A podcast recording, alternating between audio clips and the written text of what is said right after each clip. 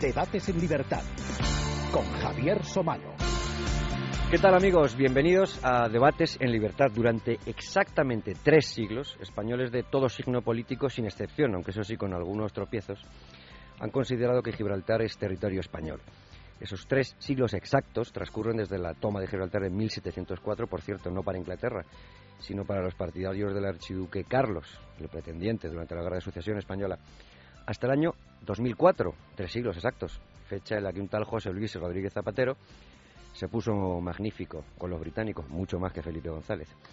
Periódicamente, la relación entre los dos aliados, como son España y Reino Unido, se tensa por la cuestión de Gibraltar.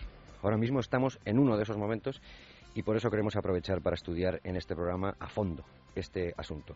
Tendremos oportunidad durante, durante este programa de abordar la historia de este robo, voy a decir, porque son muchos, incluidos británicos a lo largo de la historia, los que han tachado la toma de 1704 de un acto ejemplar de piratería. La ONU dejó bien claro que Gibraltar no es territorio británico, sino una colonia, y que como tal debía seguirse un proceso de descolonización. Pero ahora la cosa no se limita, ni mucho menos, a un conflicto bilateral, Resulta que son los llanitos quienes tienen el derecho a autodeterminación y son parte esencial de cualquier tipo de diálogo, algo que les encanta, por cierto, a nuestros nacionalistas, como los de Esquerra Republicana de Cataluña, que han sido socios, por cierto, del gobierno de España. Mientras, nuestros pesqueros son amenazados y abordados y nuestras patrulleras de la Guardia Civil acosadas e interceptadas. Eso por no recordar, ustedes seguro que lo recuerdan, las prácticas de tiro contra boyas que lucían los colores de la bandera española. Las provocaciones distan mucho de ser aisladas. De hecho, eh, cada día tenemos una nueva. No son ni aisladas ni anecdóticas y se han convertido ya en una especie de política contra una nación, insisto, aliada, que todavía no ha sabido responder adecuadamente. Hay incluso quien se queja de que suspender un viaje de la reina al castillo de Windsor o bromear, y solo bromear, con la españolidad del Peñón no parecen ejes apropiados de una política exterior. Bueno, en este, este programa es muy curioso, porque vamos, tenemos dos invitados que ya tuvimos para hablar de, de 100 años después de lo que vamos a hacer ahora. O sea, me lo llevo 100 años antes. Estuvieron aquí hablando con nosotros de 1804, mm, ¿se acuerdan ustedes de, de lo del Odisei, que nos lo pasamos tan bien y que además aprendimos tanto? Y aprendimos a decir que eran caudales, que no eran tesoros y todas estas cosas, ¿no? Bueno, pues nos acompaña eh, Jesús García Calero, jefe de Cultura de ABC.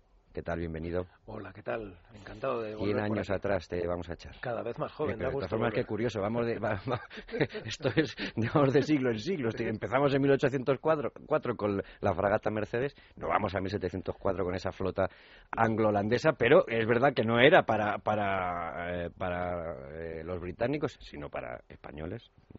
pero ya, ya sabes lo que es, dice la sabiduría el hombre siempre tropieza en la misma roca. bien, bien, eso está bien. Gracias Jesús por estar con nosotros. Y nos acompaña también José María Lancho, que es abogado y, que además le doy la enhorabuena por todo el trabajo, aunque queda mucho por hacer, pero por todo el trabajo que salió a la luz gracias a, a su dedicación en el asunto del Odisei. Muy buenas noches. Muy buenas noches, muchísimas gracias. Encantado de volver otra vez por aquí y, 100 años antes también, ¿qué tal? Eh, bien, yo creo que nos vamos acercando a las raíces del laberinto español, escarbando en el tiempo, y vamos, un, gusto hacerlo en, buena compañía. Muchísimas gracias, eh, José María. Y el tercer inmortal que nos acompaña, que nos acompaña hoy es Emilio Gammain, analista del Grupo de Estudios Estratégicos y colaborador habitual de esta casa. ¿Qué tal, Emilio? Muy buenas. ¿Qué tal se queda a ti 1704? Pues me hierve la sangre hispana por las venas. Pero es verdad que estamos hablando, insisto, de dos aliados, ¿eh? de dos aliados y, de algo tan importante como ser aliados en la OTAN.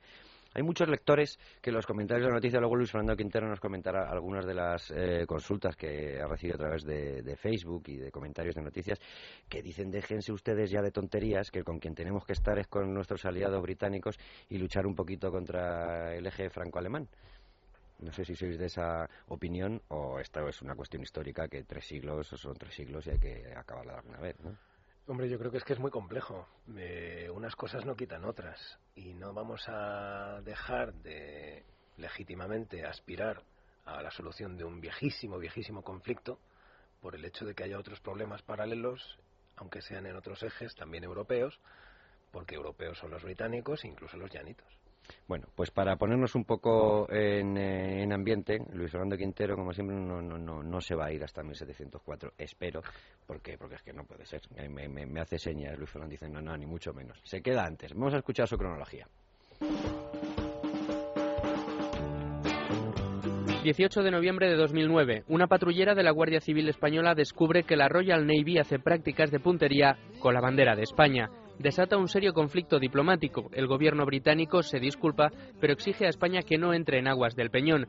Días después, las autoridades gibraltareñas dejan plantadas a las españolas en una reunión operativa en Algeciras. Diciembre de 2009, el ministro principal de Gibraltar, Peter Caruana, tilda de inaceptable el plan de la UE para las aguas de Gibraltar, mientras la policía del Peñón retiene a cuatro agentes de la Guardia Civil Española en aguas gibraltareñas. Rubalcaba, entonces ministro del Interior, se disculpa y diez días después las autoridades de Gibraltar señalizan 600 metros de mar, limitando lo que dicen son sus aguas territoriales. En octubre de 2010 y tras meses de encontronazos diplomáticos y problemas con la policía gibraltareña, el ministro principal del Peñón, Peter Caruana, reta a Moratinos en la televisión a que lleve el litigio por la soberanía de las aguas que rodean al Peñón a la Corte Internacional de Justicia. Días después, los gobiernos de España, Gibraltar y Reino Unido deciden retomar las reuniones del Foro de Diálogo por la Cooperación Policial y Marítima, pero de poco sirven. Meses después, en abril de 2011, un guardia civil resulta herido por el acoso de las patrulleras gibraltareñas. Llegamos a 2012. En enero, el nuevo ministro de Exteriores se estrena en Europa proclamando. Felicitaciones. Congratulations. Gibraltar español. No, no pasar.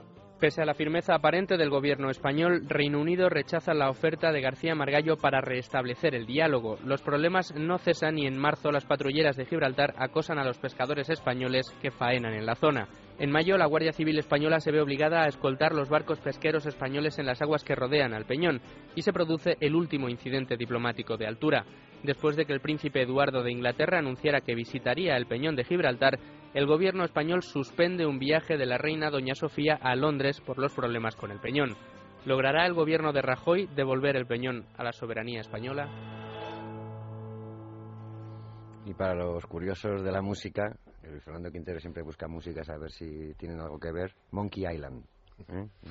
Eh, luego dicen que no hay tanto macaco ahí, que los ponen para, asustar y que te quiten el bolso, ¿no? Pero bueno, todo el mundo tiene lo de los monos de Gibraltar.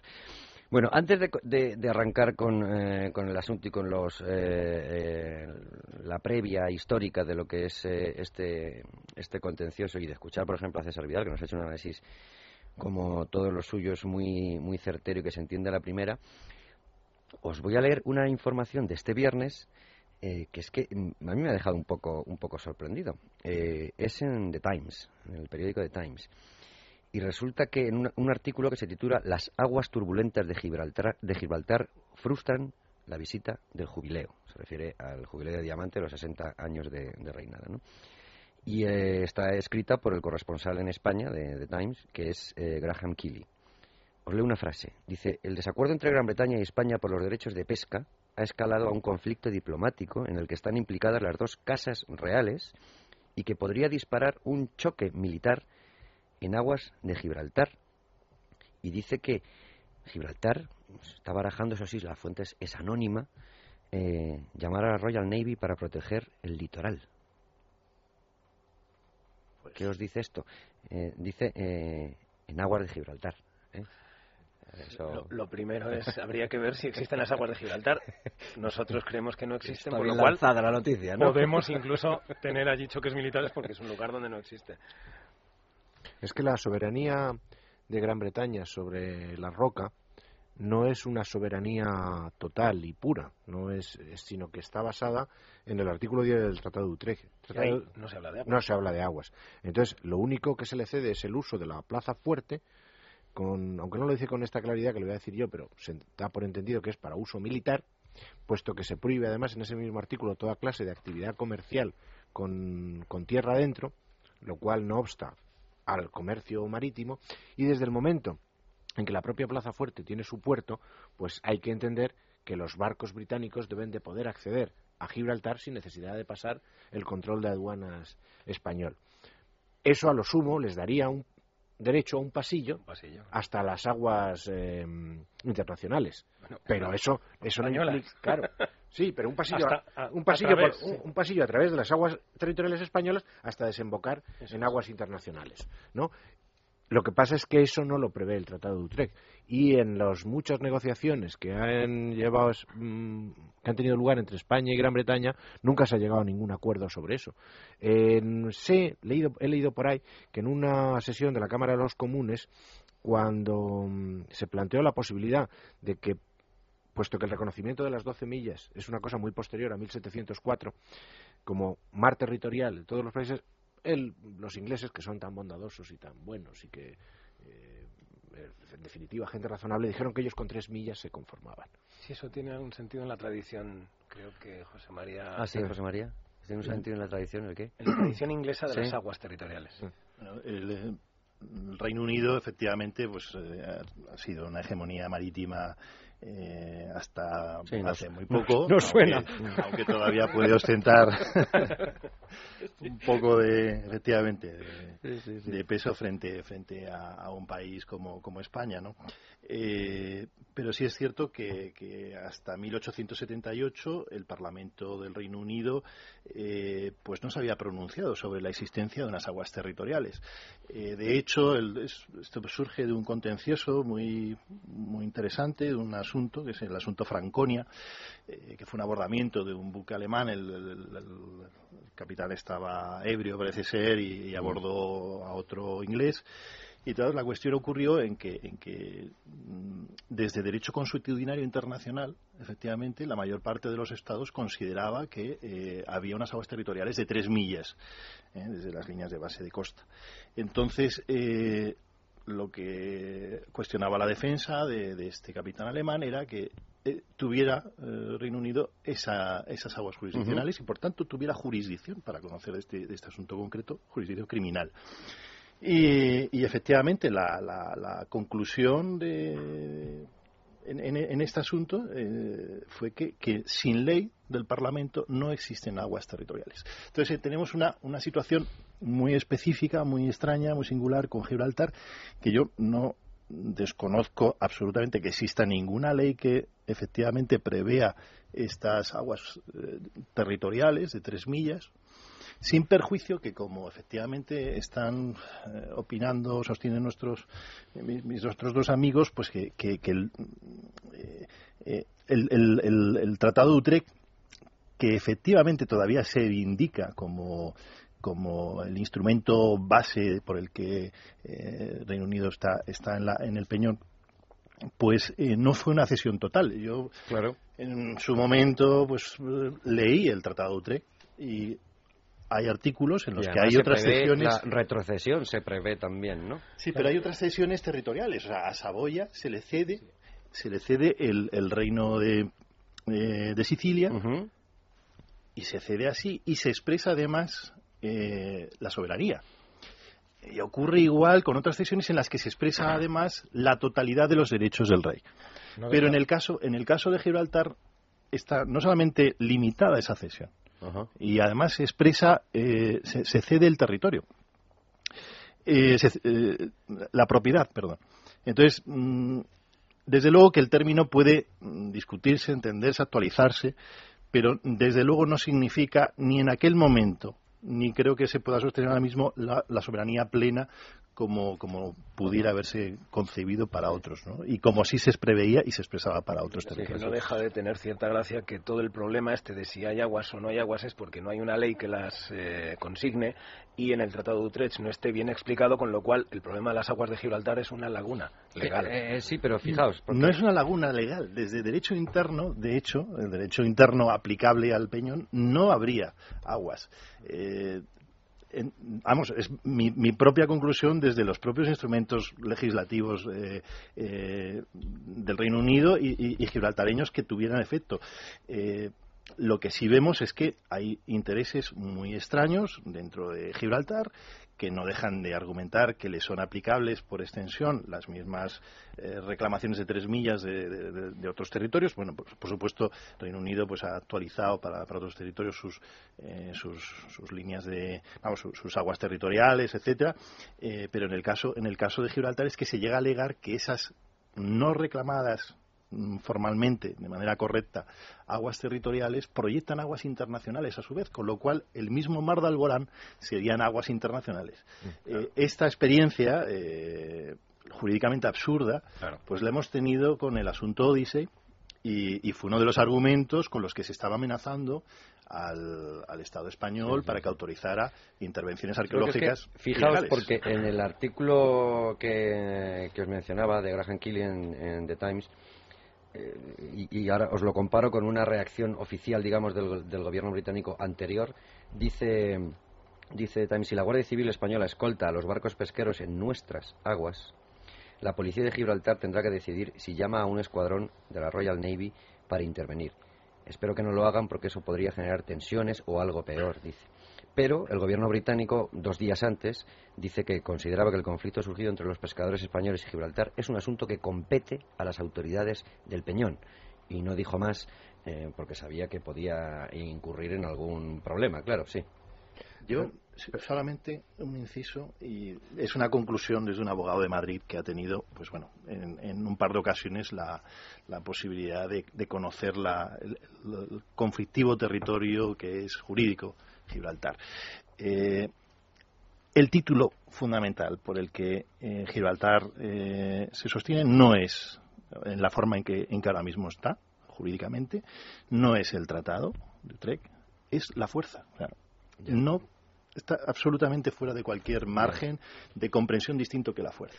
Es que si me permites, José María, voy a leer la parte del artículo, el primer párrafo del artículo 10 del Tratado de Utrecht es casi de derecho civil, es casi de derecho privado, no la terminología en la que se expresa es, eh, no es de derecho público. Dice el rey católico, por sí por sus herederos y sucesores, cede por este tratado a la corona de la Gran Bretaña la plena y entera propiedad de la ciudad y castillo de Gibraltar, juntamente con su puerto, defensas y fortalezas que le pertenecen, dando la dicha propiedad absolutamente para que la tenga y goce con entero derecho y para siempre, sin excepción ni impedimento alguno. Esto es un contrato de compraventa. Eh, eh, esto es lo que firmamos en las escrituras cuando compramos un piso. Y en el párrafo siguiente lo explica más claramente. Pero para evitar cualesquiera abusos y fraudes en la introducción de las mercaderías, quiere el rey católico, y supone que sí se debe entender, que la dicha propiedad se cede a la Gran Bretaña, sin jurisdicción alguna territorial, y sin comunicación alguna abierta con el país circunvecino por parte de tierra.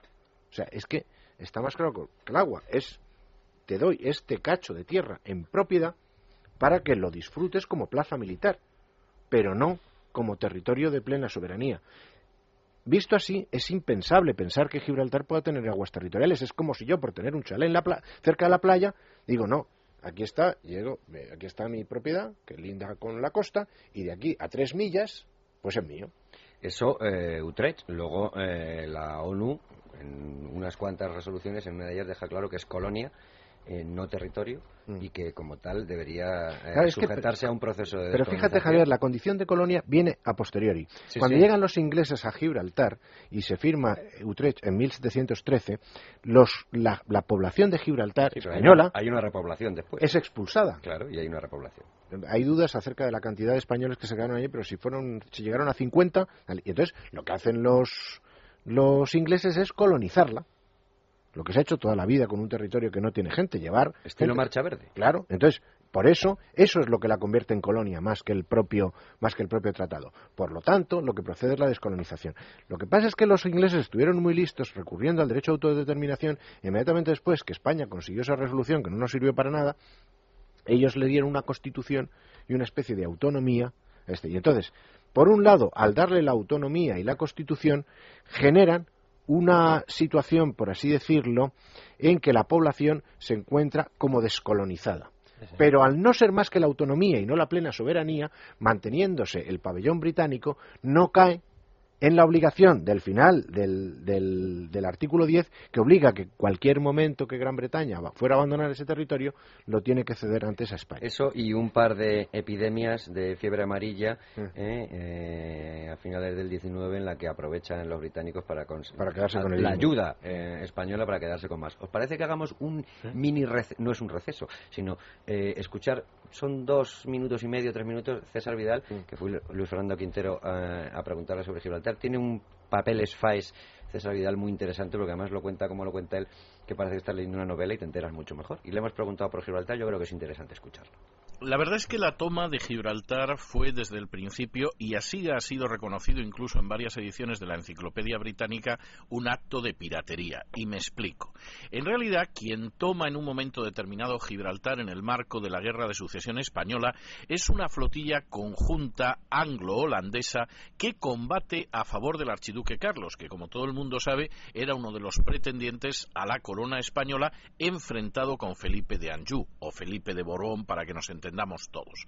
Esa flotilla toma Gibraltar no en nombre de Inglaterra, sino en nombre del archiduque Carlos. Por lo tanto, no tenía ningún sentido que después en el Tratado de Utrecht de 1713 quedara en manos de Inglaterra. Eso era tan claro en términos generales que de alguna manera el propio tratado insistía en el hecho de que había un derecho de retrocesión por parte de España, es decir, que España en cualquier momento iba a intentar recuperarlo porque consideraba que Gibraltar formaba parte de su territorio. Incluso en distintos acuerdos que se concluyeron a lo largo del siglo XIX con Gran Bretaña, la insistencia era que siempre se devolviera Gibraltar a España, acuerdos que por regla general Gran Bretaña no cumplió jamás. De alguna forma esto explica dos cuestiones. Primero, que no hubiera división a lo largo de la historia de España, prácticamente hasta llegar a Rodríguez Zapatero, en cuanto a la legitimidad de las pretensiones españolas para recuperar Gibraltar. Y eso lo mismo iba de la izquierda a la derecha que de los monárquicos a los republicanos. Sucedió con la dictadura de Primo de Rivera, con las distintas monarquías y, por supuesto, con las dos repúblicas. Había una insistencia en que era un territorio español que había que recuperar. Pero eso además recibió un impulso extraordinario durante los años 60, cuando, en medio del proceso de descolonización, quedó claro que Gibraltar era una colonia, que no podía tomarse jamás como parte del territorio británico porque en realidad había sido como una colonia siempre y por lo tanto tenía que ser descolonizada. Y en ese sentido, las resoluciones de las Naciones Unidas apuntaban al hecho de que efectivamente Gibraltar tenía que seguir un proceso de descolonización semejante, por ejemplo, al que ha seguido Hong Kong hace muy pocos años. El gran problema con Gibraltar es que, por un lado, la diplomacia española de Rodríguez Zapatero fue un desastre absoluto, e igual que en el tema de Ceuta y Melilla e incluso de la plaza de Olivenza, siguió los delirios de un diplomático español que insiste en que España debe de entregar todos los territorios en litigio a aquellos que los reclaman, así por las buenas. Y sobre todo, además, implica otra cuestión bastante delicada, y es el hecho de que en estos momentos Gran Bretaña y España son socios tanto en la Unión Europea como en la NATO. Evidentemente, aquí la única salida lógica y decente en el terreno del derecho internacional sería la devolución a España de esa plaza de Gibraltar, como ha sucedido con China pero hay, lamentablemente, España no tiene la fuerza, la presencia ni la potencia de la República Popular China. Hablaba César Vidal de ese gurú diplomático de, Zapatero, que era Máximo Cajal, que hablaba de Olivenza, Portugal, hablaba de Ceuta y Melilla y hablaba de Canarias, eh, que decía que eran extemporáneas y todas estas historias. Y, fue eh, lo que inspiró esos años magníficos de política, magníficos, por supuesto, irónicamente, en política exterior de Zapatero, que nos cambiaron de eje. Esto era el corazón de Europa al que nos quería llevar. De todas Javier, quería interrumpirte porque en el tema de Hong Kong eh, deben de tener nuestros oyentes claro que Hong Kong se cedió a Gran Bretaña por virtud de un tratado donde se preveía su devolución en 1999. Bueno, aquí no es que también se prevé algo eh, en, Gibraltar, ¿no? Bien, pero es un sí. Lo que comenta César, esa retrocesión que, se, prevé cuando se anulen se, se leo el final de la Es que, es que esto es prácticamente un derecho de tanteo eh, de derecho civil, tal y como está redactado es prácticamente el tanteo que tienen los arrendatarios cuando el arrendador va a vender la, vivienda. Porque dice, si en algún tiempo a la corona de la Gran Bretaña le pareciere conveniente dar, vender o enajenar de cualquier modo la propiedad de dicha ciudad de Gibraltar, se ha convenido y concordado por este tratado que se dará a la Corona de España la primera acción antes que a otros para redimirla. Para redimirla. Eso es lo que te iba a leer yo ahora mismo, que es, es distinto. No, no, no, no, no, no, pero que digo que es distinto, que no es tan claro como lo de... Pero es que esto es derecho civil puro, es que redimir es cómo se redimen los censos. Sea, cualquiera que me escuche que haya estudiado derecho privado, los censos, eh, bueno, yo no los tuve que estudiar porque en la oposición estaba el tema de los censos, pero prácticamente, salvo en Cataluña, ya no quedan eh, censos vigentes. Pero cuando el censo enfeutéutico se quiere revertir a la propiedad, lo que se hace es redimirlo. O sea, que es una redención, lo cual en, este, en, la utilización de este, de este verbo está implícita la relación de una última propiedad en poder de España, de tal manera que en el momento en que Gran Bretaña no le interesara por cualquier motivo seguir utilizando la propiedad que tiene sobre Gibraltar, el territorio debe volver a España. Y eso es lo que tendría que haber ocurrido cuando les da la autonomía a los gibraltareños, porque es una especie de cesión de la propiedad que Gran Bretaña hace a los colonizadores de Gibraltar. Claro, y en ese momento se podía, ahora ya no sé, en aquel momento se podía haber reclamado con cierto Ahí es donde yo quería ir. El problema es que eh, en el panorama este histórico que, tan, con tanta claridad César nos, nos, ha puesto en orden, hay una cosa que destaca, es decir, sí, hay una legitimidad histórica, pero realmente desde esa legitimidad histórica es muy difícil luchar contra la realidad, que es mucho más tozuda porque es mucho más compleja, puesto que tenemos ahí una especie como de gobierno autónomo que tiene una extraño, ¿no? Porque sí, sí, todo extraño. Constitución de pero 2006, ¿no? Eh, la pergeñan entre llanitos y británicos es una cosa un poquito Pero es una es una realidad que desde luego eh, lastra mucho una solución digamos, eh, a, la, a, la, antigua, digamos, eh, teniendo en cuenta la legitimidad histórica solamente, porque es muy complejo, yo creo, ¿no? ¿Por qué? Porque se ha convertido en, en algo eh, bastante pintoresco desde el punto de vista del mundo en el que vivimos, de la Unión Europea, que eso exista así, que sea una especie de excrecencia rara. No hay ningún otro caso comparable. Claro, ¿no? es absolutamente, es una singularidad y esa singularidad pues va a necesitar desde luego probablemente una, una solución singular también a su vez claro para que... para que no ninguno de las dos partes en caso de que lleguen a tener el interés de resolverlo se sienta no sé eh, disminuida o, o humillada, ¿no? Es que yo creo que una de las cosas, en eso los británicos han, estado naturalmente violando sistemáticamente el Tratado de Utrecht, pero sin que nosotros hayamos acertado unas veces a reclamarlo en las instancias internacionales y otras veces porque aún reclamándolo no nos han hecho demasiado caso, lo que sí han acertado, acertado es a crear una situación de hecho donde los llanitos salen especialmente beneficiados. Y entonces ellos dicen, no, no, no, nosotros no vamos a hacer nada que los llanitos no quieren hacer. Estamos, hablando, estamos hablando de 30.000 personas. 30.000 personas que, que viven en un paraíso fiscal y que gracias a vivir en ese paraíso fiscal tienen garantizados un, nivel económico ni media entrada del, ni media entrada del Bernabéu claro sí pero pero que viven muy bien entonces claro cualquier eh, en el momento en que Gran Bretaña dice no cualquier solución tiene que ser con el consentimiento de los y los llanitos lo que quieren es el statu quo. La única la única posibilidad de que, los llanitos quieren otra cosa es ponerles enfrente de un statu quo que sea tan perjudicial como para como para que quieran otra cosa. Es que nada más al hilo de esto es que creo que el, grave problema para nosotros para los españoles es que nos enfrentamos al, al dos contra uno continuo. Es decir a la hora de la presión hay presión desde los llanitos y desde el gobierno de Londres. A la hora del chantaje, pues estamos entre dos frentes. Y lo que es peor, a la hora del victimismo, tenemos o un victimismo imperial en Londres o un victimismo colonizado en, en Gibraltar, pero el caso es que siempre a nosotros nos obligan a encerrarnos. Es decir, nuestra, nuestro gesto siempre es defensivo, cerrar la verja, eh, montar la bronca, el exigir. Y ellos yo creo que aprovechan muy bien esa especie de hasta España otra vez tirando ahí, venga, no sé qué.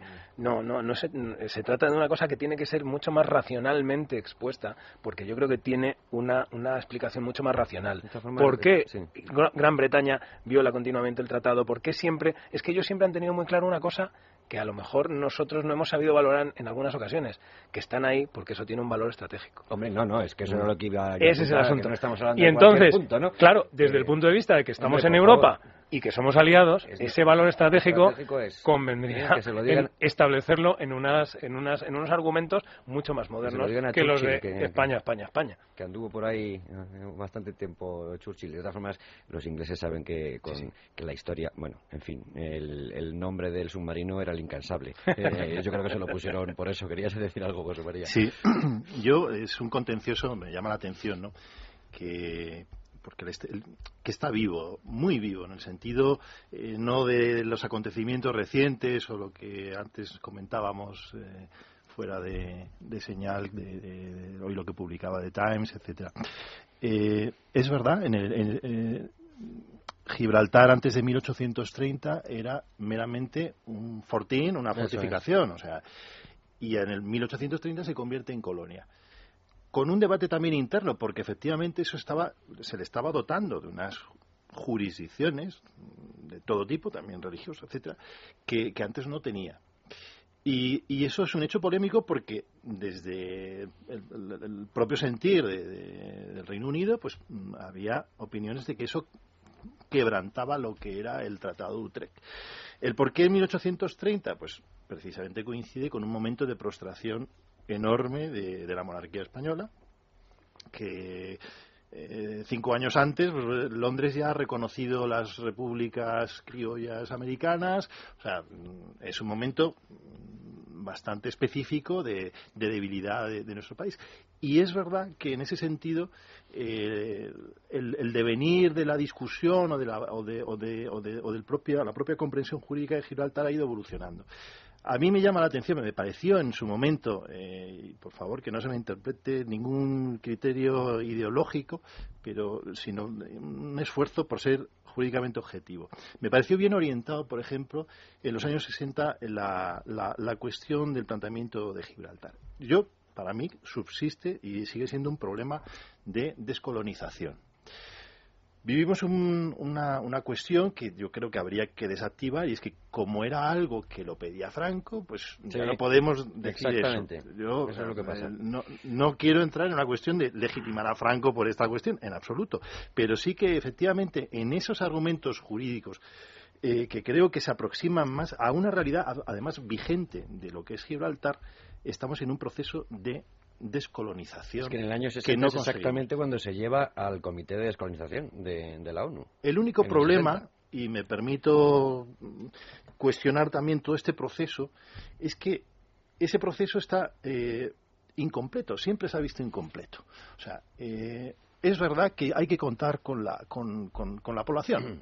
pero la población que más ha sido o que más ha sufrido esta, colonización es la población desplazada a San Roque. Es decir, no se puede entender la descolonización de Gibraltar eh, hablando solo de la problemática perfectamente legítima también de los llanitos que viven allí. No puedes hablar de eso sin hablar de la problemática de la población de San Roque. Los descendientes, aquellos 5.000 desplazados que perdieron todos sus saberes, que perdieron sus, sus casas, eh, eh, su vida se truncó y cuyo eh, devenir sucesivo pues ha sido mm, condicionado y lastrado por una situación de mm, lo voy a llamar, y va a sonar mal, de vasallaje económico eh, de, de, esta plaza que sigue ostentando características puras de, un territorio colonial.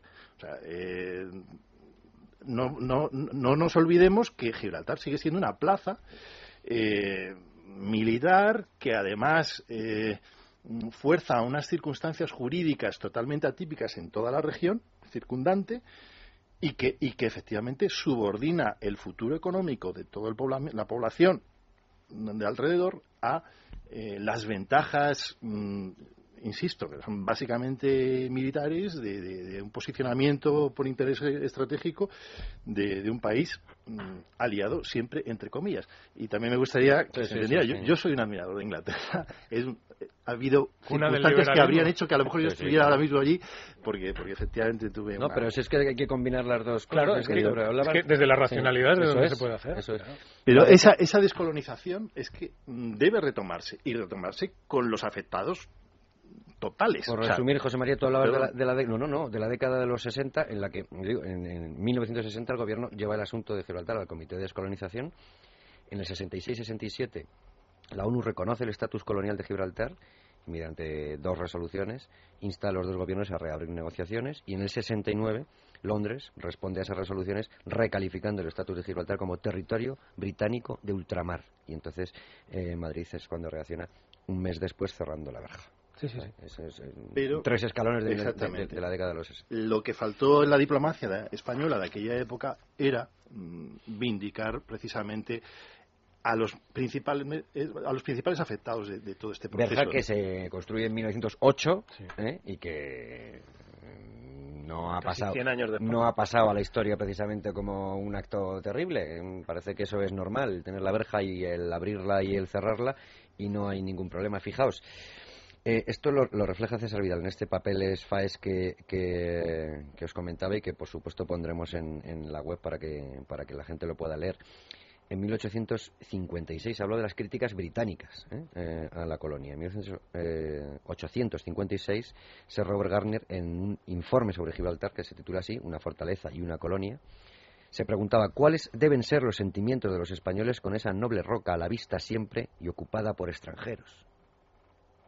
En 1861, John Bright dice, el peñón de Gibraltar fue tomado y retenido por Inglaterra cuando no estábamos en guerra con España y su apropiación fue contraria a todas las leyes de la moral y el honor. Esas eh, son eh, algunas, porque hay más. 1951, eh, William Atkinson dice que era el insulto a la herida. En 1954, Halliday Sutherland dice que la toma de Gibraltar fue un acto de piratería. Ya en 1966, Arnold Toynbee decía, eh, hablaba de la injusticia de la ocupación y se preguntaba, ¿le agradaría al pueblo británico ver una fortaleza rusa o china en Land's End o en las islas del canal? Date cuenta qué ética kantiana ahí aplica Toynbee, está muy bien. Y a mí todo esto que estás leyendo, que tiene un perfume precioso, que es el perfume de la libertad, que desde luego probablemente la sociedad inglesa lo acoge como parte esencial de su propio ser. Y lo veíamos también en el caso del Odyssey, la, eh, cuando, cuando atacaron a la fragata Mercedes. Hubo una guerra de panfletos políticos también diciendo que aquello era intolerable. además, claro. Pues es muy curioso, porque, porque teniendo, digamos, este, esta lucidez, eh, que, que, da la libertad de poder expresar a un ciudadano británico que no está de acuerdo con algunas cosas, su gobierno siempre mantiene una lucidez de Estado que caramba, ya es mucha casualidad que siempre tropezamos con la misma roca, pero que, está allí al lado del Támesis. Es decir, es que siempre es el, el, inglés que se decía aquí antiguamente el que el que parece que nos va ganando mm, en las curvas porque llega antes a la conclusión que tienen que llegar práctica para ellos para mantener una situación que es absolutamente favorable y, ventajosa para ellos. ¿no? Emilio. Es que yo creo que nos deberíamos relacionar con los ingleses siendo conscientes de cómo son ellos. A mí me pasa lo que a José María. Yo les admiro por cómo hacen las cosas. Palmerston lo decía muy claro y lo siguen pensando todos los gobernantes ingleses lo aplican. A lo mejor los laboristas no lo tienen tan claro. Pero desde luego cuando gobiernan los Tories es eh, así. Inglaterra o Gran Bretaña no tiene amigos permanentes tiene intereses permanentes. Entonces tú puedes ser amigo de Gran Bretaña si tienes un interés común. En cuanto dejas de tener el interés común, deja de ser tu amigo. Entonces, desde el punto de vista, desde el momento que son los intereses lo que los mueve, pues vamos a, ser nosotros igual de fríos que ellos. Podemos, yo a mi juicio siempre lo de Gibraltar hay que plantearlo sobre la base de una disyuntiva que hay que decidirse por una y por otra, pero por, la que nos decidamos ir con absoluta firmeza y sin abandonarla en ningún caso. Una de dos. Lo de Gibraltar, bueno, es un episodio, es una cosa casi turística, una especie de, de cosa ahí que llama la atención. Por otra parte, al campo de Gibraltar no le viene mal porque el contrabando, el paraíso fiscal se genera una cierta riqueza, que aunque no es la ideal, pero bueno, pues casi no me viene mal. Y mira, sí está la Costa del Sol, lo tenemos aquello lleno de libras esterlinas, y bueno, muy bien. Y lo dejamos ahí aparcado y vamos a entendernos con los ingleses las muchas cosas en las que nos podríamos entender con ellos, especialmente en el tema de la Unión, de la Unión Europea. Esa es una solución. No me gusta mucho, pero creo que se puede defender. Ahora, otra. Esto no se puede tolerar porque esto es absolutamente intolerable para un país soberano. Pues vamos a por ello. Entonces, yo no entiendo qué hace la verja abierta. Estoy seguro que los ingleses son capaces de soportar que la verja esté cerrada 100 años. Pero por lo menos que no se rían de nuestras barbas. Y que los llanitos no vivan. O sea, ver a los llanitos viviendo en Soto Grande, con los cochazos, los barcazos, sin pagar un duro de impuestos, y yéndose tres horas a Gibraltar, pasando por la verja, saludando así a los guardias civiles, y hasta esta noche, es que me pone que me hierve la sangre. Porque claro, disfrutan de todo lo bueno que tiene ser español, que es mucho, y nada de lo malo, que también es mucho. claro. Sobre todo en materia impositiva. Sí, claro. Últimamente más. Claro, eso es lo que me parece absolutamente intolerable. Entonces, una de dos, o nos olvidamos de eso y decimos, bueno, es una peripecia turística, eso ya, en fin, es una cosa trasnochada, ¿qué le vamos a hacer? Eso pasó hace mucho tiempo. Ya, pero claro, si nos vamos al viaje, ¿en qué año fue eh, la visita de Moratinos? En, 2000... Eh, bueno, luego, luego, luego, luego, luego, Es que fue curiosa la reacción de Mariano Rajoy que dijo, hombre, es la primera vez que eh, un ministro español hace una visita de Estado a territorio nacional. Ese es el asunto. Eso dijo entonces. Sí, sí, sí, Ahora no sé. Yo no sé, hombre. Muy bien qué es, cuál es la política. Supongo que hay, tiene cosas mucho más importantes en el 2009. En el 2009. Es, verdad que hay cosas más importantes, pero si me están escuchando algún pescador que tiene una idea de Algeciras, algo dirá, de, oye, cuidado, que esto es muy importante, que es que, que es que nos abordan que no es una broma, que te viene una patrullera con una boca de tiburón pintada en la proa a no sé cuántas millas y a nudos, perdón, y, a abordarnos, o sea que, Pero vayamos, vayamos un poquito antes de 2009. Porque esa visita yo creo que es un hito en, un, en, un, camino. ¿Por qué? Porque aparte de la inspiración en, la diplomacia teórica de, de Máximo Cajal, Eso es. hay un hecho que me parece que es el fundamental en esto. En 2004, cuando Zapatero gana las elecciones, se produce un hecho que debilita nuestra posición internacional, sobre todo hacia el Atlántico, la de, la retirada de tropas de Irak. Entonces, ¿qué es lo que necesita ese gobierno cuando le empiezan a llover todas las consecuencias de esa salida, que se podía haber hecho de otra manera si había que hacerla, pero que fue además irresponsable? Pues que necesitaban un éxito atlántico. Y el único éxito atlántico que tenían a mano era hacer un foro tripartito con Londres y con Gibraltar. Y en ese foro tripartito fue cuando nació el enredo del famoso expolio de Odyssey. Eso es. También estaba contaminando todo y por eso el Ministerio de Exteriores de Zapatero empezó a disparar, sobre todo contra quienes estábamos publicando, que podía ser eh, un barco español, aquello del expolio. Dicen, bueno, pero habrá sido muy lejos. Lo alejaban de Gibraltar corriendo porque querían blindar ese pequeño logro que tenían de ser, digamos, amables a la vista, pero que en realidad no dejaba de ser, como se ha visto, y como se vio en la visita, y como se vio en abrir un Cervantes, como se ha abierto allí en Gibraltar. Bueno, es claro, esa es otra. Y ¿Eh? porque era una sencillamente una cesión detrás de otra. Lo abrimos en Cataluña. Pero es que, vamos en Cataluña o en... Claro, es que me parece absurdo. Pero es que se me está ocurriendo ahora. Si a un llanito le da un infarto, ¿a dónde se va? Pues al hospital español que haya por allí. Porque un buque de la Armada no creo. Claro. Entonces es que esto no puede ser. Es que no puede ser. El, el, eh, uno de los acuerdos con el que llegó Moratinos en este foro y tal, que dice, bueno, gestos de buena voluntad para que los llanitos estén contentos y tal. No sé cuántas líneas telefónicas de fibra óptica para que se puedan situar en, Gibraltar los casinos online. Estupendo. y llevándose la pasta de los casinos online y nosotros a la luna de Valencia. Casinos online en los que juegan españoles no, esto, eso es que pasa de castaño oscuro. Bueno, vamos a hacer una pequeñita pausa, que ya estamos metidos en, vamos, bien en harina gibraltareña, y luego además hay que preguntar por algunas monedas que no se sabe si han, han devuelto, y aquí tengo yo a los que mejor saben recuperar monedas. Debates en libertad, con Javier Somano. Pues aquí seguimos hablando de Gibraltar, Luis Fernando Quintero. Muy buenas noches. Muy buenas noches, Javier. Alguna preguntita había por ahí en, Facebook que tenemos que dejar resuelta. Sí. Eh, y algún resumen habrá que hacer, aunque sea muy por encima de todos los incidentes que ha habido entre patrulleras que eh, salen a la luz de vez en cuando, pero ya a veces los periodistas tenemos ese pecado. Son continuos y casi diarios. Pues, exactamente. Continuos, Son continuos y, casi diarios. Y casi diarios. Bueno, hablaba yo antes de las, de las, no sé si llamarlo estratagemas, trucos, la forma de actuar históricamente de los británicos, en, de nuestros aliados británicos en Llevamos casi una hora de programa y nadie ha dicho pérfida ni albión. O sea que podemos seguir tranquilos y orgullosos de, de saber combinar las dos cosas. Pero eh, decía estratagemas un poco para ir comiendo terreno y una de ellas hablábamos y algún lector se ha interesado era eh, la epidemia de fiebre amarilla en 1815 y posteriormente algo similar en 1845 en la que eh, la ayuda española eh, fue aprovechada para quedarse con más con más territorio ¿no? Sí, allí se establecieron, se pidió autorización para poner, para poner unos, unos hospitales de campaña, unas tiendas y tal, y ya una vez que se pusieron, pues allí con eso, con eso se quedaron.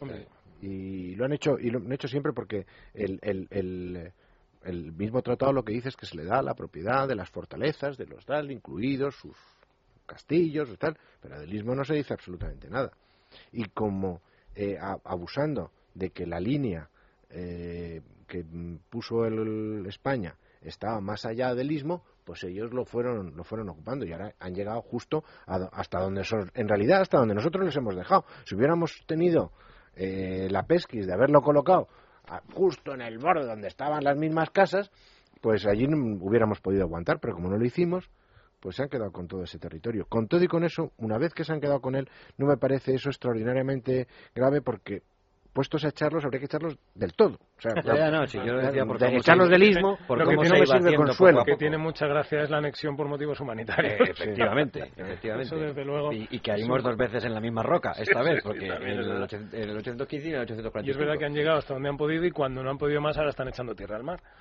Para, ampliar, 54, para ampliar. 1854 fue la segunda. Había alguna pregunta sobre el tratado de Utrecht o algo así, creo, ¿no? Sí, sobre el tratado de Utrecht, muchas sobre, sobre las aguas, pero mm, ah, como consecuencia del tratado, ah, y concretamente Javier eh, Aguilar dice, estaría muy bien que aclaraseis el asunto de las aguas territoriales porque, si mal no recuerdo, en el tratado de Utrecht no se dice nada al respecto y Gibraltar no tiene aguas propias. Eso se ha, lo, hemos, aclarado. Hay que mandarle un correo electrónico al corresponsal de The Times, porque mm. él dice, él no lo tiene tan claro, pero esa está resuelta. Lo que sí es cierto es que eh, España en alguna ocasión ha reconocido recientemente y yo creo que con poca oportunidad o no preveyendo las jugadas posteriores que hay unas aguas en disputa Mm. y teniendo un comportamiento que a veces es contradictorio entre lo que afirma o ha sostenido tradicionalmente su diplomacia y luego lo que acepta, tolera o, permite, ¿no? O sea, la verdad es que ese abstenerse de, eh, respecto de las aguas que están al, al, este de la bahía de Algeciras, eh, son, unas cosas que, que se entienden difícilmente, ¿no? Y volvemos a lo mismo que, yo discrepo un poco con, mi compañero respecto de que Gibraltar sea un polo de crecimiento para la región. Yo creo que la región es un polo de crecimiento para Gibraltar y que lo que vemos es mm, que esa mm, eh, atipicidad mm, legal en, la Unión Europea, que es Gibraltar, un territorio que, insisto, está sujeto o debería estar sujeto a un proceso interrumpido continuamente de, descolonización, eh, pero que, que, su, toda su, su coste eh, tanto medioambiental, su coste sanitario o costes sociales, eh, el coste de, de, un desarrollo industrial muy condicionado, muy difícil, eh, por, por, por, la presencia de una base además militar que, que, no se sujeta además a unas reglas claras, no lo han hecho nunca.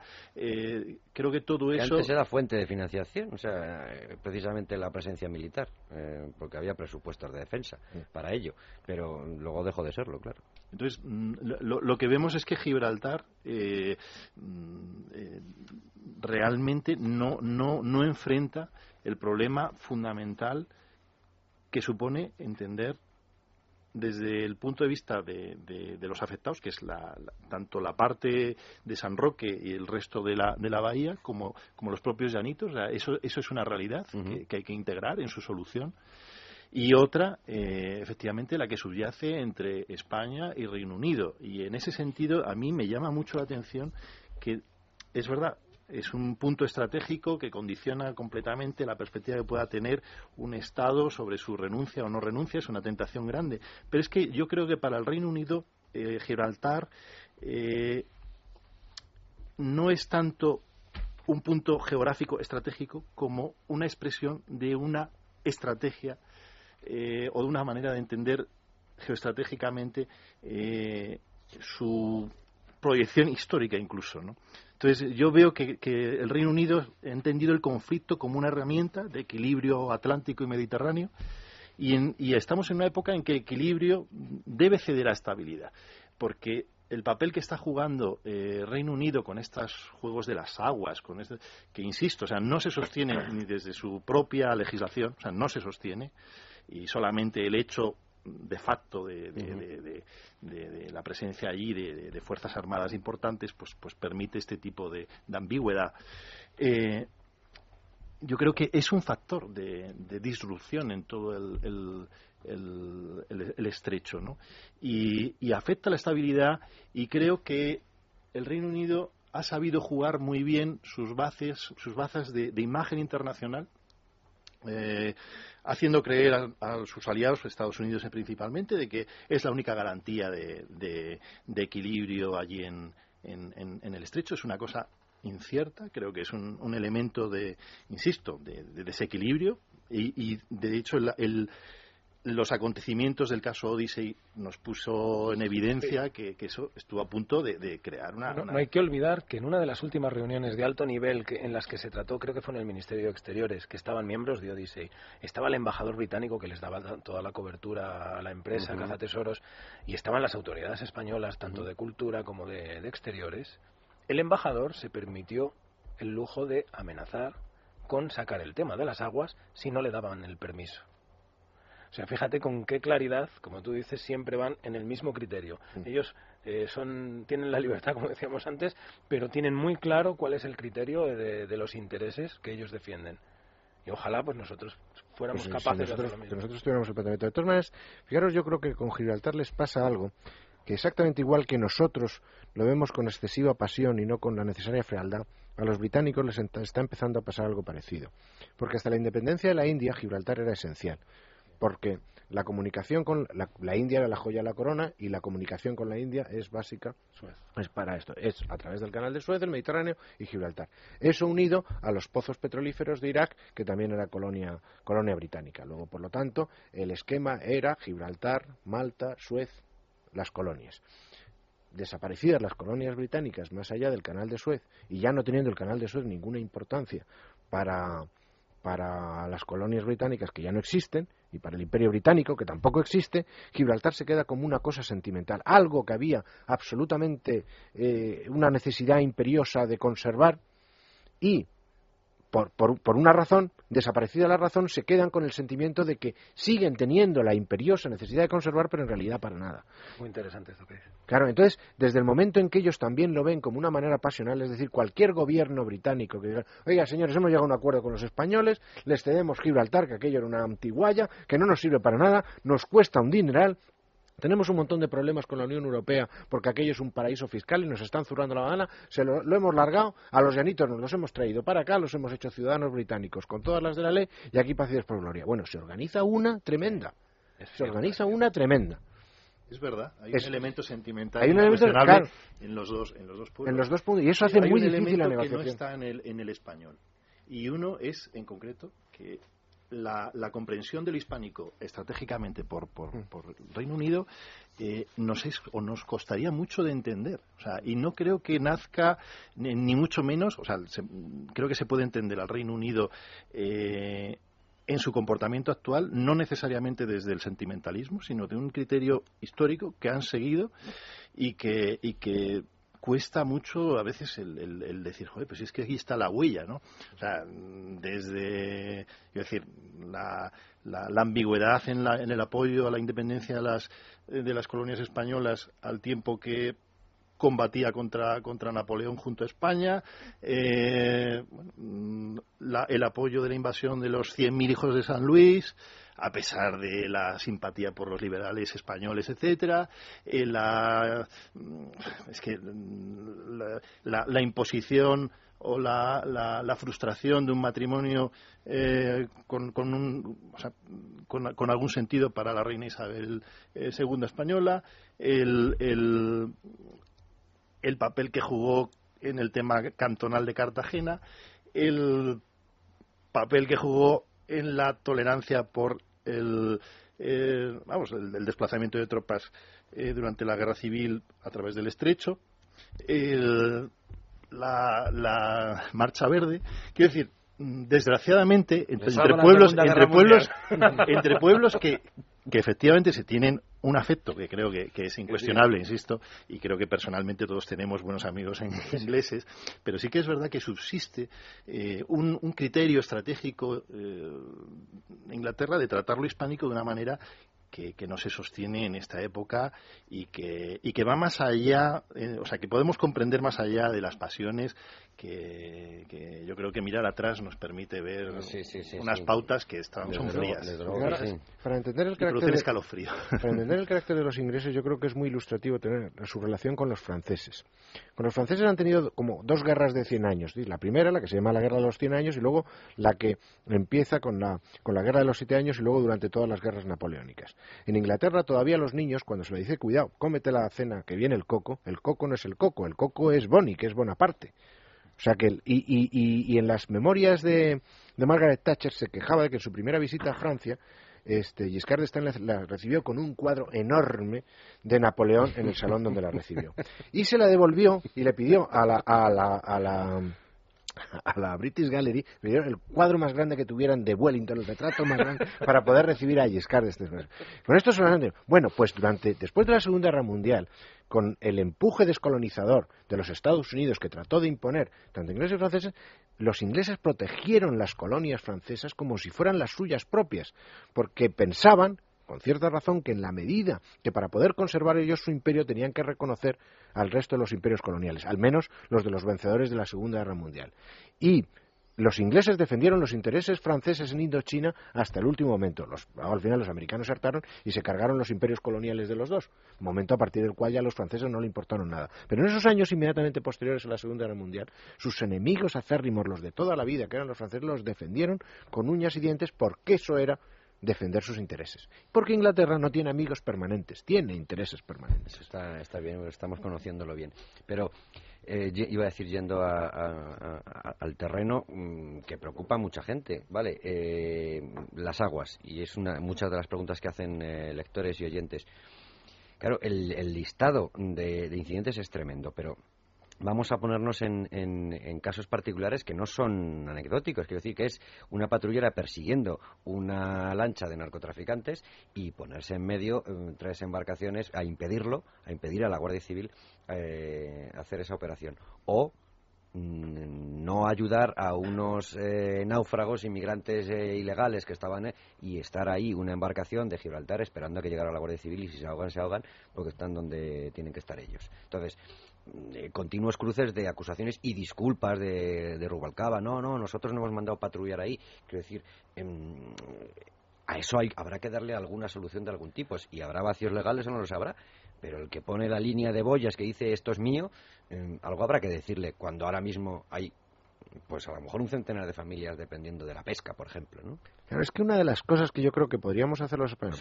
Eso no, tiene, foro de denuncia oficial. Pero es que, para esto hay que sentarse en una mesa y decidirse a jugar fuerte, que es lo que decías. Si vamos a jugar fuerte en Gibraltar, vamos a jugar fuerte. Porque es que la respuesta puede ser la misma. Claro, es que tú lo que puedes decir es decir, yo no reconozco a las eh, mm, patrulleras de la policía gibraltareña como policía de un país extranjero. Son embarcaciones privadas. Claro, claro. Aquí la única embarcación eh, a la que admito es la que sea de la Royal Navy. No, pero es que es un microestado. Quiero decir, Puede, tener una patrullera, una policía gibraltareña. Es que esas son las dudas de quién me está deteniendo. Y al final, además, hay otro argumento a favor. Si ellos están protegiendo aunque sea por segundas intenciones, eh. al proteger el límite de las eh. boyas, están protegiendo el narcotráfico, hay que preguntar en ese foro de denuncia, oiga, es que los intereses permanentes de Gran Bretaña son también el narcotráfico en esta zona? Exactamente. Porque están ustedes dándoles cobijo. Son, son muchas de las incidencias, eh, repasando la documentación, tanto Jair como yo, caíamos en que, eh, como decíamos antes, los incidentes son prácticamente diarios. Los incidentes siempre se producen de la misma manera. Son patrulleras o lanchas de la Guardia Civil que están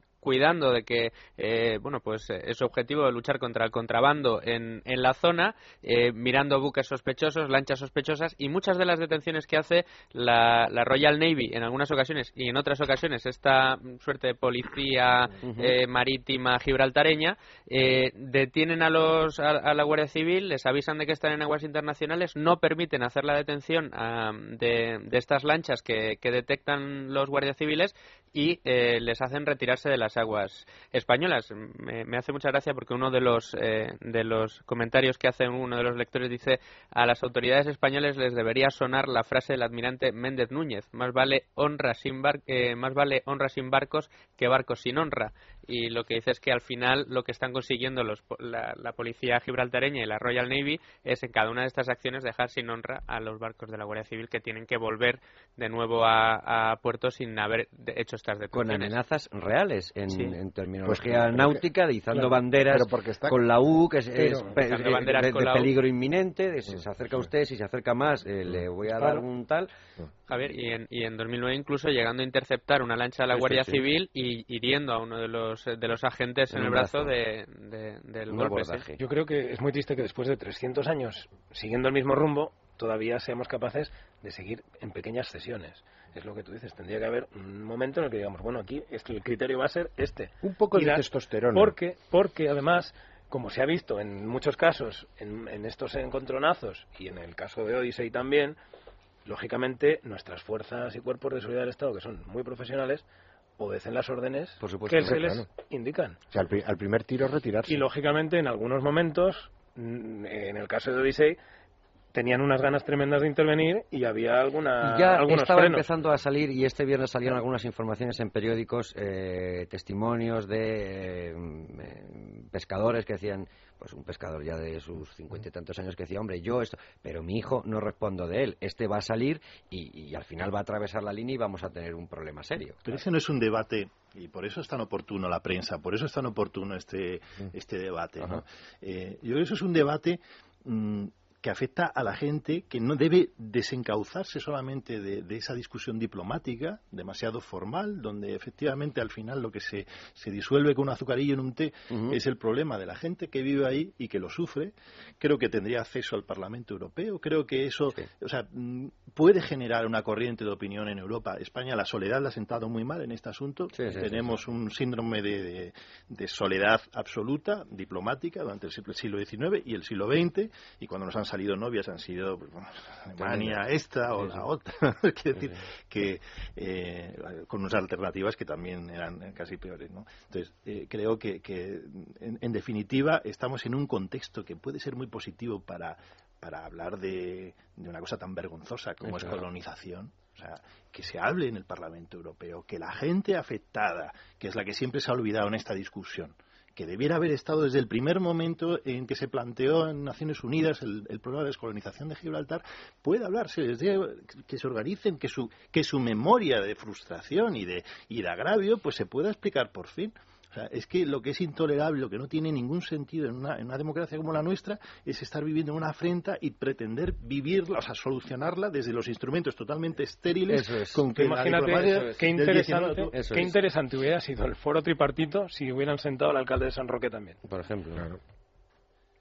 que, es, que es lo mínimo, que ni siquiera representa a toda esa población que además es la que la que invoca la propia eh, resolución 1514 o la 1500, 1541, ¿no?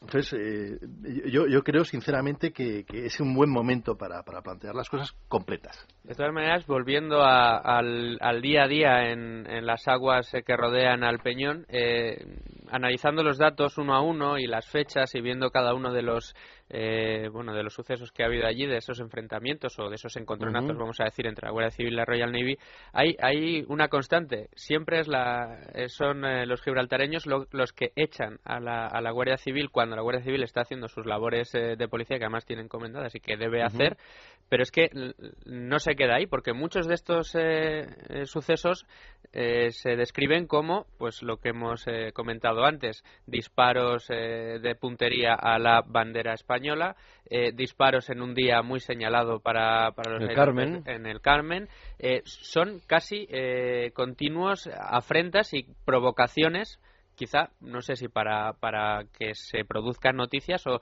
no sé qué, qué interés puede llegar a tener en que se hable constantemente de esto o, por qué están haciendo este tipo de provocaciones. Mm, es que la provocación es, eh, es en sí es, o sea, no es Gibraltar es una provocación. yo creo que es un fin en sí mismo la provocación. En, y porque este huelen la debilidad, es decir, es que ese es el asunto. Si es que la huelen, ¿no? en eso son, son como los pequeños test que hacen de, respuesta eh, para ver si hay respuesta temprana. No hay ni, ni temprana ni tardía, no, Al final acaban pidiendo disculpas. Y si yo hablo ahora, eh, José María, del algo que dice el aeropuerto. ¿Qué pasa ahí? A ver, ¿qué el pasa aeropuerto, en el aeropuerto mm, es, es, se habla de cosoberanía, hay que hacerlo con, la, con el cuidado que merece eh, un territorio con el que pues no tenemos ahora mismo toda la buena vecindad que, debiera haber y que sirve efectivamente para generar una situación disruptiva continua en la historia de nuestro país, por un país que se llama aliado, eh, bueno, que con la polisemia que significa en esos labios. ¿no? Entonces, eh, efectivamente, la, experiencia más llamativa y más penosa que hemos tenido, y la ha denunciado el ABC, Jesús fue, eh, yo creo que el que el que llevó o hizo sonar efectivamente el problema jurídico que subyacía en esto, es que eh, patrimonio histórico español que recala en Gibraltar, territorio que adormece sus propias normas respecto a, eh, materiales arqueológicos desembarcados allí. Ellos tienen una normativa que obliga a dilucidar quién es el titular de esto, de dónde vienen. Entonces, todas esas preguntas que, suceden en cualquier país con, unas normas normales, allí eh, quedaron, quedaron eh, adormecidas completamente y se utilizó nada menos que el aeropuerto de uso conjunto. O sea, por lo menos reconocen ya una especie de cosoberanía con España, eh, al menos así lo admiten también nuestros propios tribunales, y utilizan nuestro espacio aéreo, eh, que no cabe ninguna duda, para sacar todo eso, para favorecer un, un, presunto delito de contrabando, que es lo que se está mm, ahora mismo examinando en los juzgados de la línea, y, bueno, pues si eso es una, eso es respetar el espíritu de, mutua comprensión, colaboración. tampoco hablaba de espacio aéreo no, Entonces, ¿de qué hablamos entonces? ¿De qué, ¿De qué estamos hablando? O sea, de, el un uso conjunto de un aeropuerto para hacer contrabando. O sea, es, que, es, que, si lo pensáis, ¿para qué necesitamos nosotros utilizar conjuntamente el aeropuerto de Gibraltar si tenemos un montón de aeropuertos? Entre otras cosas, porque todo lo que hay alrededor es territorio nuestro. Podríamos hacer un aeropuerto al otro lado de la verja perfectamente. Usar uno de estos que no tienen vuelos. Claro, eh, o sea, que, es que no sacamos ninguna ventaja. Lo que, lo que eh, con el truco del uso del aeropuerto conjunto les hemos dejado hacer un aeropuerto. Es otra cesión. Claro, otra cesión más que no tendrían a lo que, a lo que tener derecho.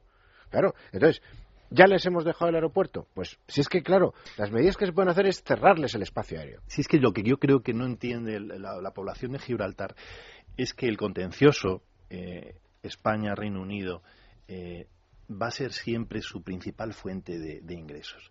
O sea, eh, yo creo que ellos, desgraciadamente, la experiencia les ha proporcionado esa falsa impresión. O sea, creo además que se está consolidando una memoria histórica penosa, o sea, de, de, que al final será lo que quede. O sea, si, seguimos viendo esto eh, como una, una excrecencia imperial, eh, pues en, una época totalmente que descontextualiza eso, por lo menos en, el territorio europeo, ¿qué, es lo que, ¿qué es lo que va a quedar ahí? O sea, van a dejar un conflicto monstruoso y, y sobre todo el, lo que no va a dar es garantías de futuro de, de, esa. Yo creo que la, población de Gibraltar vive bien, vive muy bien, efectivamente se beneficia, como habéis comentado, de, de, los de ese doble estatus, ¿no? el de facto como españoles que disfrutan de nuestros servicios sociales y el de derecho como ciudadanos de, ese territorio eh, británico, pues eh, creo que tiene una, una mecha corta. Eh, hemos vivido toda esta problemática de, eh, y seguimos con ella, o sea, y que ya es cansino y que también llama la atención, porque afecta todo el, territorio europeo, de eh, todas estas. es una sede financiera donde los beneficiarios de las operaciones financieras disfrutan de opacidad entonces, eh, vemos que es un territorio que se ha beneficiado de eso, que, bueno, salvo la, isla de Man o eh, estas islas del Canal, eh, no existe otro territorio semejante en Europa. Y claro, ahí están aparcadas, pues no sé si cerca de 30.000. Sí, hay más sociedades más, Exactamente. y entonces, toda, toda esa.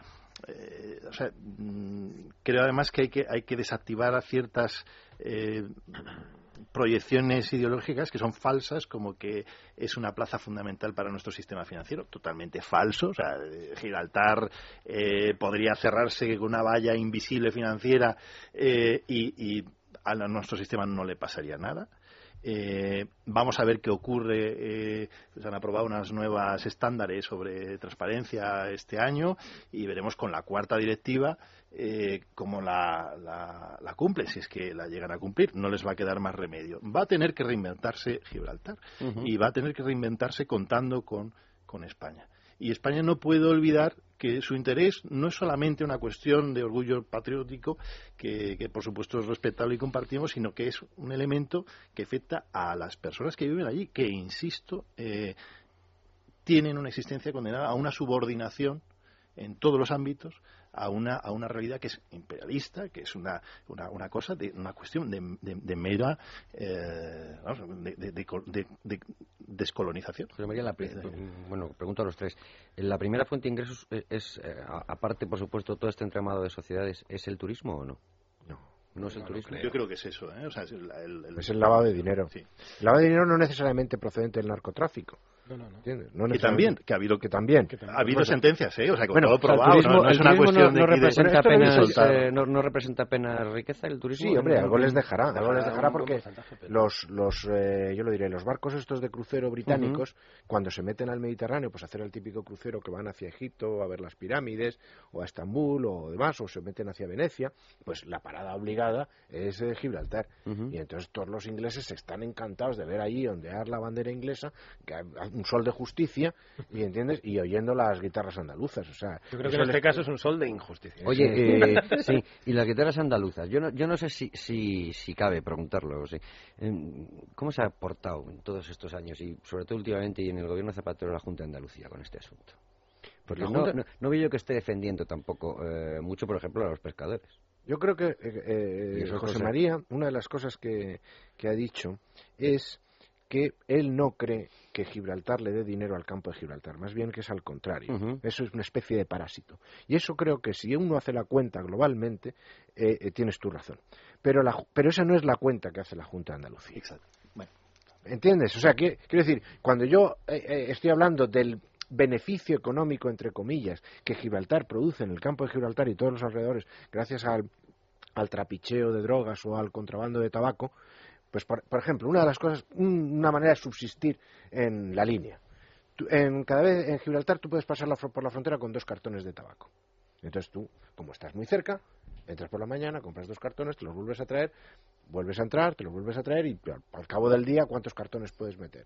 50, 60 cartones. Depende del empeño que tengas. al precio que se han puesto en España el al precio que se ha puesto en España el tabaco, se puede vender de contrabando ese tabaco a un, a un buen precio. Entonces la Junta de Andalucía está pensando en esa especie de, de, capote económico, de economía sumergida que Gibraltar proporciona a toda la zona y por eso hablas en la Junta de Andalucía de cerrar la verja y se les abren las carnes. Y probablemente también una clase muy acomodada que se reparte por urbanizaciones.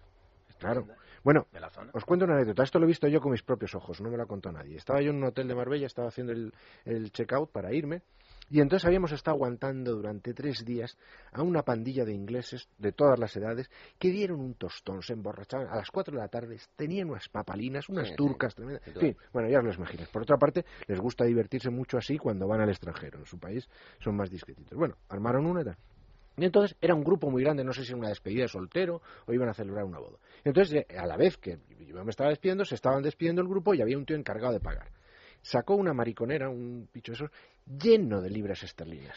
Pero un, un paquetón, como, yo, este lo ha traído de Gibraltar. O sea, es impensable que este tío viaje desde Londres con pasando todos los aeropuertos con una especie de maletín lleno de lleno, lleno de libras. Esto, esto es, son unos tíos que tienen unas cuentas en Gibraltar, han venido, han organizado la juerga, se han cogido el coche, se han metido allí, se han traído la pasta y han pagado el hotel con el dinero negro del este. Y en Inglaterra ni se han enterado. Y por supuesto, el, fisco español tampoco, salvo que el hotel haya querido hacer la correspondiente liquidación eh, de IVA.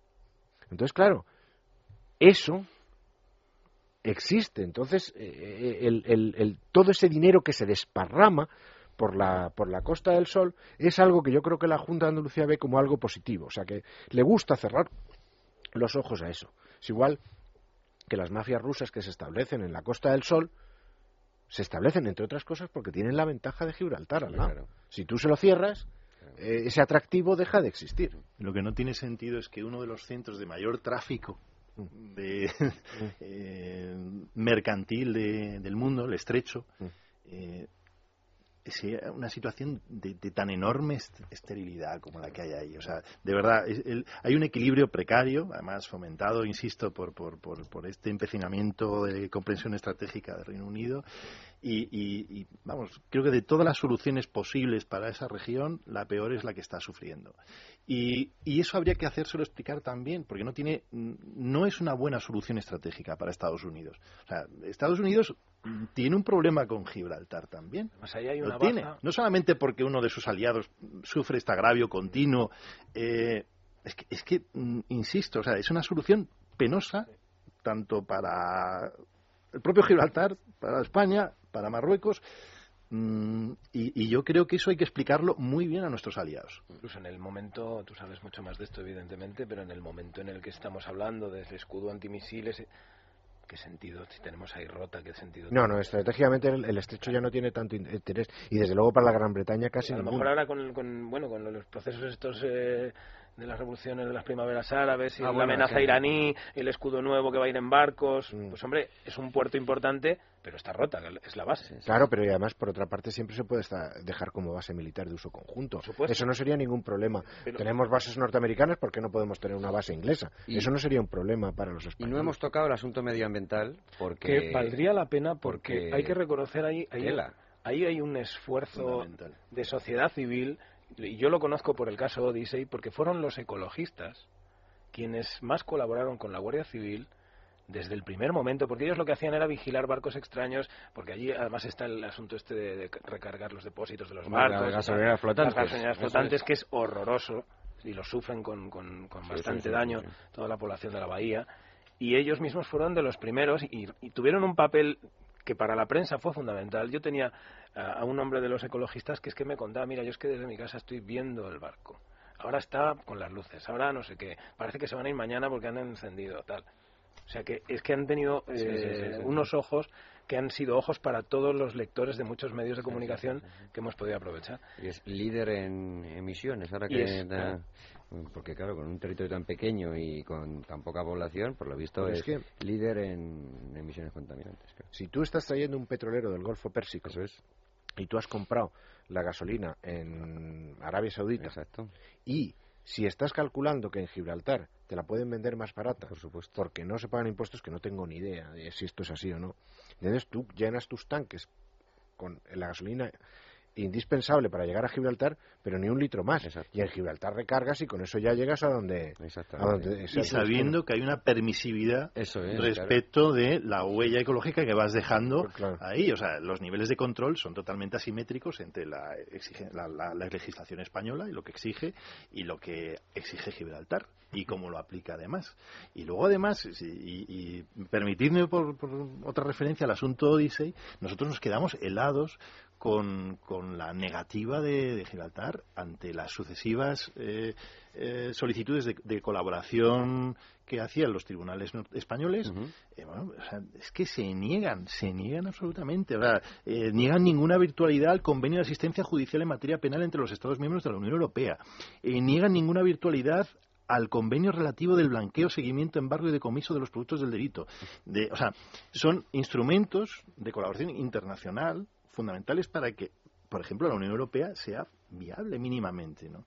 Entonces, eso se niega allí y tenemos la, la, la, la penosa experiencia la, negarse a, a, una asistencia eh, jurídica solicitada formalmente por, por, por eh, un tribunal español. ¿no? Eso no es una ayuda que les vemos como un Estado de Derecho. No, ya, claro, de todas maneras, una de las cosas, me parece, no sé si ha sido José María o Jesús, o los dos de alguna manera, el tema de lo esencial que es para resolver de una manera satisfactoria este conflicto la ayuda de los Estados Unidos. Entonces, en la retirada de las fuerzas de Irak, que era una cosa de las que Jesús destacaba, naturalmente nos enfrentamos, perdimos esa relación maravillosa que había logrado establecer Aznar con los americanos y que si es verdad que en un determinado momento si a los americanos los pones en la tesitura de tener que elegir entre los españoles y los ingleses, se van a quedar con los ingleses, pero precisamente en el tema colonial los americanos son muy sensibles porque ellos, el origen de su país son 13 colonias británicas que se independizaron de la metrópoli. Y si han defendido los intereses británicos en todos los lugares del mundo, lo han hecho siempre, salvo los intereses coloniales. Si se les plantea a los americanos, si se les entra por ese camino, dime usted, si no es un tema de base militar, si la base militar, a mí me parece muy bien que los ingleses sigan teniendo su base militar allí. Lo que no quiero es la colonia. Eso es. Que por otra parte no es lo que les dimos. Es que yo creo que además hay una comprensión estratégica de lo que es el atlantismo, Mm. atl- atlántica, distinta, radicalmente distinta entre Reino Unido y Estados Unidos. Y yo creo que los norteamericanos lo intuyen.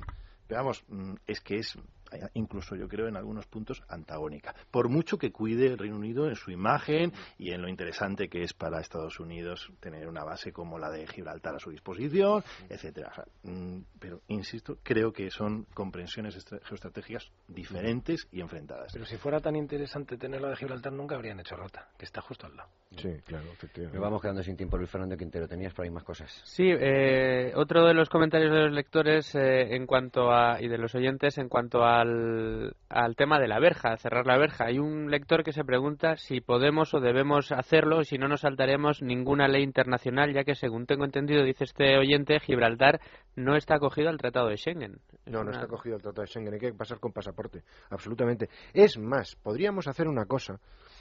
Decir- a ver, a ver. No, no, al oyente, al oyente que decirle que es posible que cerrando la verja o haciendo esto que voy a decir que vamos a hacer, podríamos estar violando alguna ley. Pero son tantas las que violan los ingleses que tampoco va a pasar Claro. nada, porque nosotros violemos alguno. Y por otra parte, que nos lleven a los tribunales. A ver, venga, que allí estoy- nos estoy en. ¿Qué vamos a Los hacer? pasaportes gibraltareños ponen que son de Gibraltar. Ajá. O sea, los británicos han tenido mucho cuidado en no convertir a los gibraltareños en ciudadanos británicos completos. Son pasaportes distintos, muy parecidos, pero sobre todo en la carátula pone Gibraltar. Y es muy sencillo. Para que un gibraltareño entre en España necesita visado.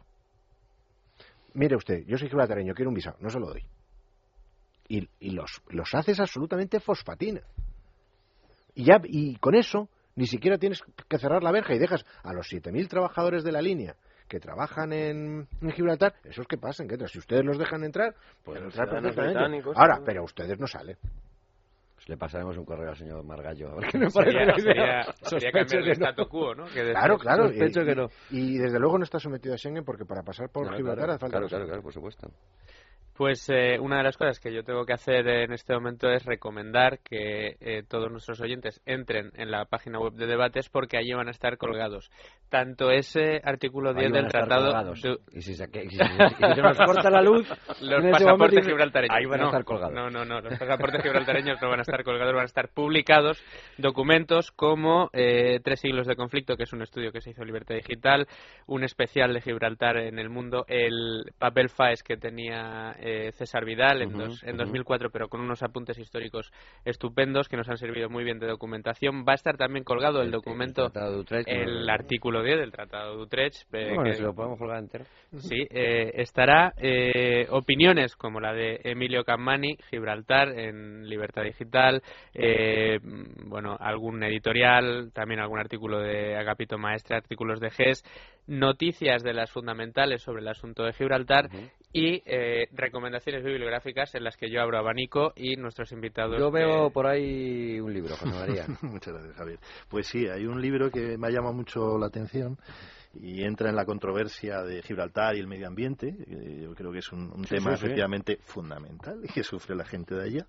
Y lo hace, vamos, lo ha escrito un, un doctor en Derecho, Jesús Verdú Baeza, y que merece, merece todo nuestro respeto. ¿eh? Y, y yo lo recomiendo mucho, claro, que, que me parece una aproximación, introducción. es eh, eh, Gibraltar, controversia y medio ambiente. Bien, bien, bien, bien. ¿Alguna recomendación? Acaba de publicarse ahora mismo, es novedad, creo que se presentó ayer mismo, o an- o antes de ayer, el- un libro que es del tema de Odyssey, que lo ha escrito Pipe Sarmiento, que es una de las personas de la sociedad civil que más ha perseguido todas las fotos que hemos visto de los barcos operando, Sí. las hizo él. Ajá. Él ha, ha documentado a lo largo de muchos años eh, todo lo que ocurría en esas aguas, todo lo que hacían los múltiples barcos que han ido teniendo, pero es que ese libro deja transparenta muy bien el papel que ha tenido Gibraltar en todo ese proceso. Eh, aunque está centrado en el caso Odyssey No, no, y- lógicamente, pero desde luego se ve muy bien en panorama en la, la- la isla de bruma que supone Gibraltar para todas estas actividades. Sin Gibraltar, el caso Odyssey no se habría producido. y, ha sido la gran tentación, otra nueva tentación de una industria como la de eh, lavado de patrimonio histórico expoliado a través de la roca. O sea, otra tentación o exploración industrial de las que eh, se le ocurre a alguien que lleva una experiencia de siglos al margen de la, de la legalidad y de la colaboración con, con la gente, los vecinos. en medio ambiente apenas hay colaboración. Es que el tripartito ha sido eh, una frustración en lo financiero, en todo. una cosa curiosa, el libro creo que está en versión digital para quien tenga tabletas eh, a unos 4 o 5 euros, pero esos euros van a los ecologistas de la línea y a los ecologistas de, de, la zona de la bahía con lo cual pues también uno está ayudando a, ahí a la sociedad civil. Oye, Emilio, y, además de las memorias de Thatcher, perdona Luis Fernando, eh, eh, ¿en las de Blair se dice algo de Gibraltar? En las de Blair no recuerdo yo. Sí sé que, que, donde más lejos hemos llegado en el tema de la negociación con los británicos con lo de Gibraltar fue con Blair, que Blair estuvo dispuesto por primera vez, yo creo que es el único primer ministro británico, claro que viéndole la cara, pues eh, no entendió bien lo que decía Palmerston, pero que estaba dispuesto a hablar de soberanía con los españoles y los gibraltareños estaban, se sintieron muy traicionados por ese por, ese planteamiento. Pero chico, ahora mismo no recuerdo si eso yo lo he leído en las memorias de Tony Blair o lo he leído en otro sitio. Bueno, Fernando. Eh, no, era preguntarle a Jesús el título del libro. Ah, el título se llama Expediente Odyssey ah, y el autor es Pipe Sarmiento. Pues así estará publicado. Por supuesto, sí, colgado, vamos a dejarlo, ya colgaremos a la gente. ¿Queda alguna moneda por ahí que rescatar? Todavía tenemos ahí eh, para largo Gibraltar ¿eh? en, el, en el asunto Odyssey. Porque efectivamente. Un tercio ¿no? del pecio está, está en Gibraltar, ¿no? Era bueno, eh, no sabemos exactamente qué es lo que hay. Hay un inventario, inventario que se ha cuestionado por distintas vías y que eh, de manera instrumental ha servido a Odyssey para frenar la entrega completa de. Mucha bruma. Sí, entonces ha presentado precisamente, además, fue la ABC quien, quien lo hizo notar, que quien había negado ninguna virtualidad a las, a las solicitudes de cooperación judicial eh, durante todas esas comisiones rogatorias que se habían estado eh, se habían estado produciendo desde los tribunales españoles ese mismo señor el Ministerio de Justicia de Gibraltar resulta que luego una vez que ha cesado en su cargo es el abogado el abogado, de unos sucesores supuestamente. Es una casualidad ejemplar. Efectivamente, una, casualidad y muy inquietante. y además, ah, y luego además, con una demanda, vamos, fue la que la que transmitieron a, Tampa, yo he podido acceder a, una copia y por favor, en ningún tribunal español eso habría servido para frenar nada. O sea, es que sin por eso mismo Gibraltar yo jamás la elegiría como sede eh, judicial para nada. este, este ex ministro de Justicia y ahora abogado de, la parte contraria, digamos, a España en, el, en el coletazo del caso Gibraltar me negó haber conocido jamás nada de este tema. Él decía que todas las comisiones rogatorias, toda la problemática del Tribunal de Tampa, de la justicia española, todo lo trataba el fiscal general de la Roca. El ministro de Justicia no conocía. Y una vez que ha salido, pues allí no tienen problema, lógicamente, en que siga bueno, señores, de la próxima cita de otros 100 años después ya buscaremos, algo que seguro que lo encontramos. ¿Qué, cosa horrible pasó en 1604? Eh, algo, seguro. Pero tiene que ser exactamente en 1604, si no, no merece un debate. Muchísimas gracias, de verdad, eh, que hemos aprendido mucho y espero que los oyentes también. No les digo que preparen banderitas para la visita al príncipe Eduardo. Bueno, pues ya veremos cómo lo reflejan los medios. Estaremos muy atentos a The Times, que parece que está un poco alarmista, ¿no? Y Luis Fernando, la próxima semana no iba a ser como típico, le hablaremos del gobierno. Eso es, buscaremos las claves. Buscaremos alguna clave, ahí estaremos. Les esperamos el próximo fin de semana, amigos. Debates en libertad con Javier Somano.